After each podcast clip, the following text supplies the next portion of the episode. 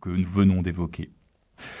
Et bon nombre de ruraux, sans pour autant vivre dans des communautés totalement hermétiques, n'ont pas franchi au XIXe siècle la frontière de leur département et ont donc vécu à distance les révolutions euh, que nous venons de présenter.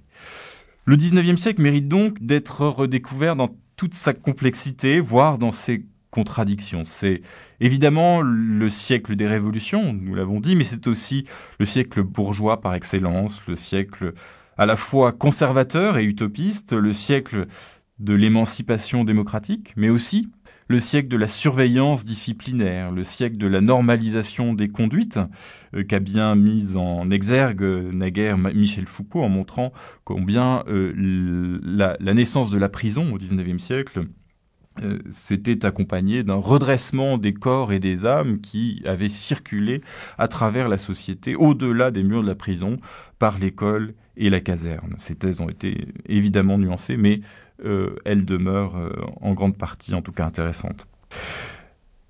Le siècle qu'il s'agit maintenant de présenter est aussi trop souvent présenté dans une linéarité artificielle. Tout ne mène pas, en tout cas sur un plan politique, logiquement et inéluctablement de la chute de l'Empire, du Premier Empire en 1814-1815, jusqu'à l'affirmation inéluctable de la Troisième République dans les années 1870-1880.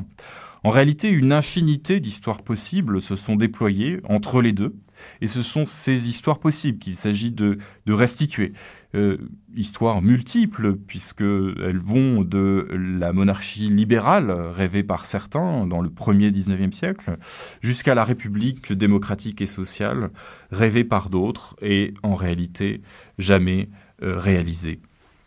Le parcours que je vais vous proposer dans ce 19e siècle ainsi revisité euh, privilégiera les grandes scansions politiques. C'est donc une histoire essentiellement politique, mais articulée euh, aux autres dimensions euh, de la société que je vais privilégier.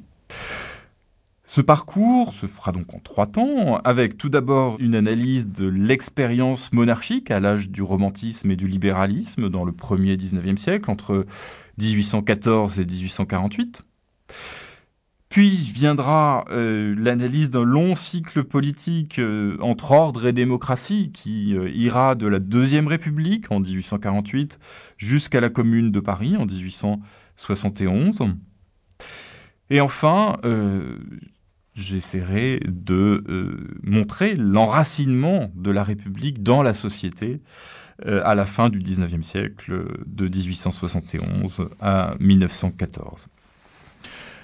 Avec euh, tout au long de cette histoire une sorte de fil rouge qui animera mon discours et qui est comment le passé révolutionnaire et impérial a été géré par les différents régimes du XIXe siècle le 19e siècle en effet, d'une certaine manière, répété et amplifié les différentes séquences de la Révolution française. C'est ce que l'historien François Furet avait euh, tenu euh, à démontrer dans son livre sur les révolutions des années 1770 aux années 1880. Le 19e siècle, euh, d'une certaine manière, a été aussi obsédé par l'idée de terminer ou de continuer la Révolution il a répété aussi ses oppositions classiques entre 1789 et 1793, agitées régulièrement comme un spectre à éviter. L'autre fil rouge sera de percevoir combien ce siècle est animé par la, la hantise de la guerre civile et la nostalgie permanente de l'unanimité. Nostalgie que l'on retrouve en 1814 sous la première restauration, comme en 1830 avec l'avènement de Louis-Philippe, comme en 1848 sous la Deuxième République, comme en 1852 au début euh, du Second Empire. Le prisme de compréhension de ce 19e siècle politique n'est en effet pas nécessairement celui de la démocratie, mais celui de la reconquête d'une unité perdue. Ce 19e siècle, par ailleurs, a expérimenté une multitude de formes politiques et sociales, les formes euh, en partie nouvelles, et non seulement héritées donc de la Révolution française, euh, héritées aussi de plusieurs euh, types de souveraineté et de